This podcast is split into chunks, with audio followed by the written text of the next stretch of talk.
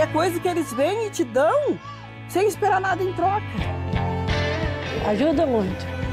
A gente pode mudar a vida de, das pessoas. Você tem que ter amor em tudo. Meus amigos e minhas amigas do Brasil, é, nós estamos quase fechando o ano de 2020, que foi o ano que a Terra parou. O mundo ficou ainda mais complicado nesse ano, todo mundo sabe disso. Fora todas as preocupações, as incertezas com a saúde, a instabilidade econômica com a crise batendo na nossa porta, cada um de nós teve que driblar dificuldades é, pessoais, inclusive. Vocês, nesse momento, devem estar pensando que esse é um programa para dizer as coisas ruins que a gente viveu em 2020. Pelo contrário, esse é um programa que traz um olhar diferente para a sociedade sobre o mundo. É, está provado que é, durante toda a história da humanidade, os grandes percalços que nós passamos, as grandes pragas, as grandes pestes, as grandes guerras, só nos tornaram mais fortes, capazes de enfrentar é, é, cada passo, perdendo muitas vidas, mas ganhando muito em termos de nos aprimorar é, espiritualmente. Essa é mais uma dificuldade que o Brasil está enfrentando. Essa é mais uma dificuldade que a raça humana está enfrentando. O programa que você começa a assistir agora não conta a história pessoal de cada um de vocês no meio de um mundo em chamas. O programa que você começa a assistir agora é um novo olhar sobre a humanidade que renasce com o nome de esperança.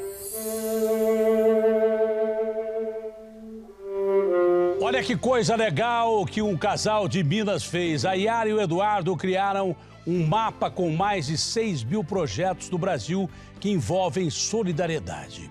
Deixando o que está escrito aqui é, é, para lá, é, o, o, o pessoal, eu vou dizer uma coisa para vocês. Esse é o sonho da minha vida. Esse é o sonho da vida de tanta gente, porque eu vou dizer uma coisa para você. É, de repente passa assim é, é, um sentido de, de liberdade. Né? Eu, ultimamente a gente tem como janela para o mundo, ou então os programas virtuais que você acompanha no, pelo, pelo YouTube, ou as matérias de televisão, enfim, a nossa janela para o mundo. E você vê tanta história como a de vocês, não é? Como é que deu na cabeça de vocês, de quem que foi o estalo para chegar a falar assim, a gente pode largar tudo e sair andando pelo Brasil para colher experiência de vida de cada pessoa em qualquer lugar do Brasil. E de, quanto tempo mesmo que vocês estão nessa vida e como é viver em plena liberdade como vocês vivem. Né? Em plena liberdade, mas com responsabilidade. Como é que é isso? Partir para a estrada é, com um projeto de vida. Né? Não é andando ao léu, né? mas na realidade com um projeto de vida. Fazer é, da estrada um projeto de vida off-road. Como é que foi isso? Conta para mim. Quem fala primeiro? Prazer estar aqui hoje. Mas nós tínhamos dois questionamentos muito fortes dentro da gente. O primeiro que era qual o verdadeiro sentido da vida? O que nós estamos fazendo aqui nesse mundo? Será que a gente está aqui apenas para olhar para o próprio umbigo? Namorar, casar, construir uma linda família, trabalhar, ganhar dinheiro, construir um patrimônio, morrer e deixar uma herança material para os filhos? Ou será que a gente está aqui para deixar um legado? Viver em comum unidade, fazer o bem, ajudar as pessoas. Esse era um questionamento. Só que nós nunca fomos envolvidos a ajudar ninguém. Nós trabalhávamos para satisfazer os nossos desejos. E aí a gente decidiu fazer essa imersão junto com essas pessoas que pararam de olhar para o próprio umbigo e que pensam no coletivo. Que tipo de amor é esse? Você dedica a sua vida para mudar o mundo. Né? Tem uma frase de Gandhi que nos inspira muito: seja a mudança que você quer ver no mundo. Seja a mudança que você quer ver no mundo. Ou seja, tira o bumbum da cadeira e vem botar a mão na massa. Vamos parar de falar de problema e buscar a solução. Aí por isso que nós decidimos ir para a estrada para conviver com as pessoas. Um outro questionamento é: poxa, só existe coisa ruim no mundo? Cadê as pessoas boas? Vamos falar mais sobre o bem. Então, nós decidimos ir para a estrada em 1 de janeiro de 2011, já são 10 anos na estrada. Já, já rodamos mais de um milhão de quilômetros, né, por 1.610 cidades, 12 países, conhecemos todos os estados brasileiros, mais o Distrito Federal, e tem muita história boa lá no site para contar. Essa filosofia do Gandhi é, acompanha vocês, pelo que eu estou vendo. E no meio do caminho, como o Gandhi foi é, se juntando a pessoas boas, porque pessoas boas, quando se juntam para fazer o bem, vão juntando mais pessoas. Essa é a experiência da estrada de conhecer pessoas boas e essas pessoas boas é, compartilharem o que tem de legal é, com vocês e, e, fazerem parte dessa mesma corrente de liberdade em ação é, para o próximo?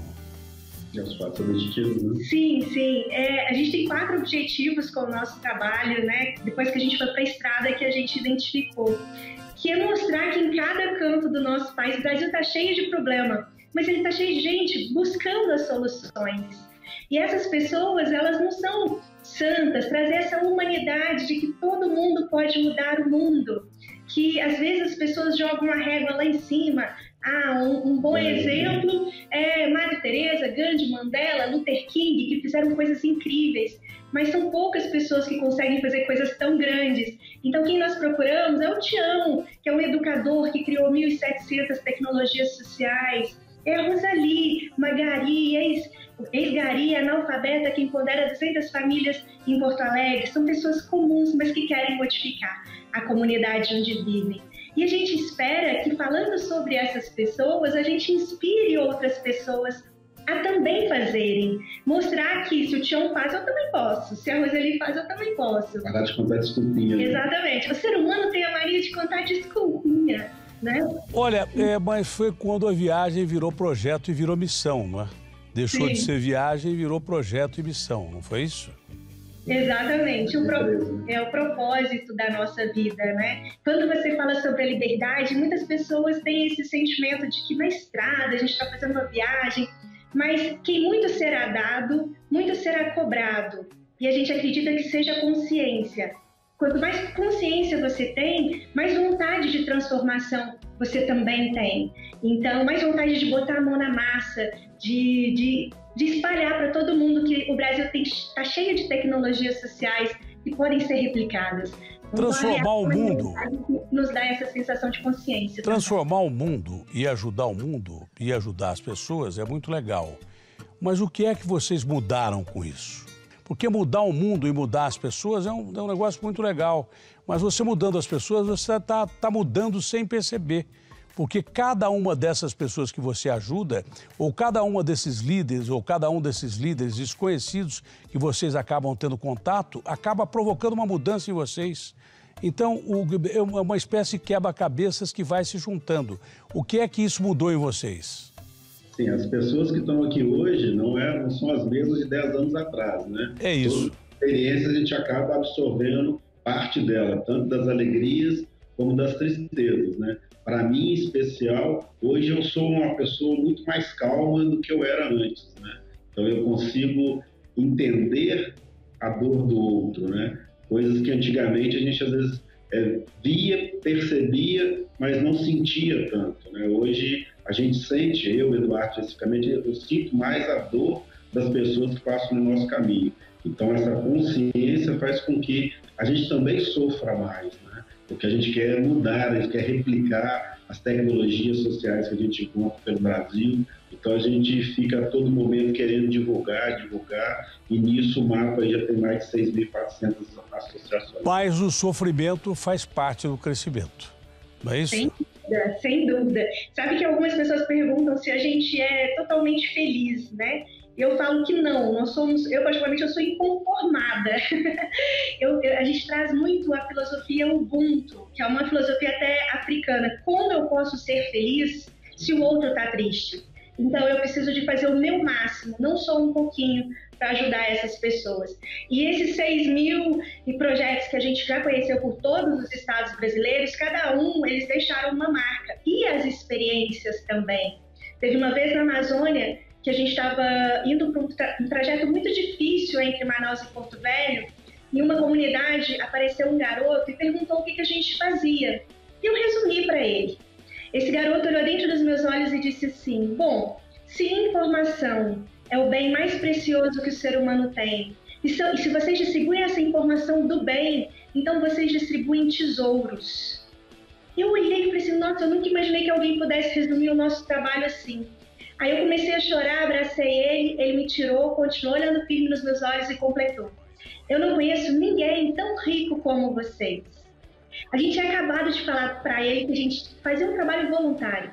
Ele disse que não conhecia ninguém tão rico como nós. Essa vivência a gente traz ela diariamente com a gente, de, tipo, quais os tesouros que a gente está distribuindo na nossa vida, qual a riqueza que verdadeiramente vale a pena. São os bens materiais, utilizar deles para fazer o bem.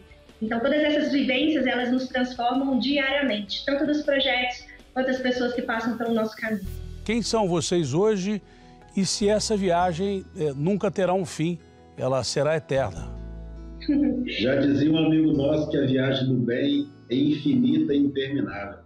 É verdade. A gente não sabe se vai parar ou quando vai parar. Enquanto nós tivermos forças físicas e emocionais, que é principal, eh, as pessoas perguntam o que é mais difícil na viagem, é nos manter emocionalmente, porque a gente está ali na ponta com as pessoas que precisam de ajuda. A gente está ali no lixão com pessoas disputando a comida com o urubu. Então, viver tudo isso emocionalmente é muito difícil. Então, mas a gente sabe, a única certeza que a gente tem é essa: enquanto a gente tiver saúde física e emocional, a gente vai continuar na estrada fazendo esse projeto, seguindo esse caminho. Tem tanta gente boa por aí que faz tanto bem que ninguém sabe. Esse mapa de vocês é o mapa da generosidade humana, é o mapa do calor humano e tomara que a viagem de vocês não termine nunca mesmo. Uma ótima viagem, então. Não há mais o que dizer a não ser desejar uma grande viagem aos dois. Brigadão. Gratidão pelo carinho. Seguimos juntos nessa jornada do bem. Você está aqui na Band acompanhando um novo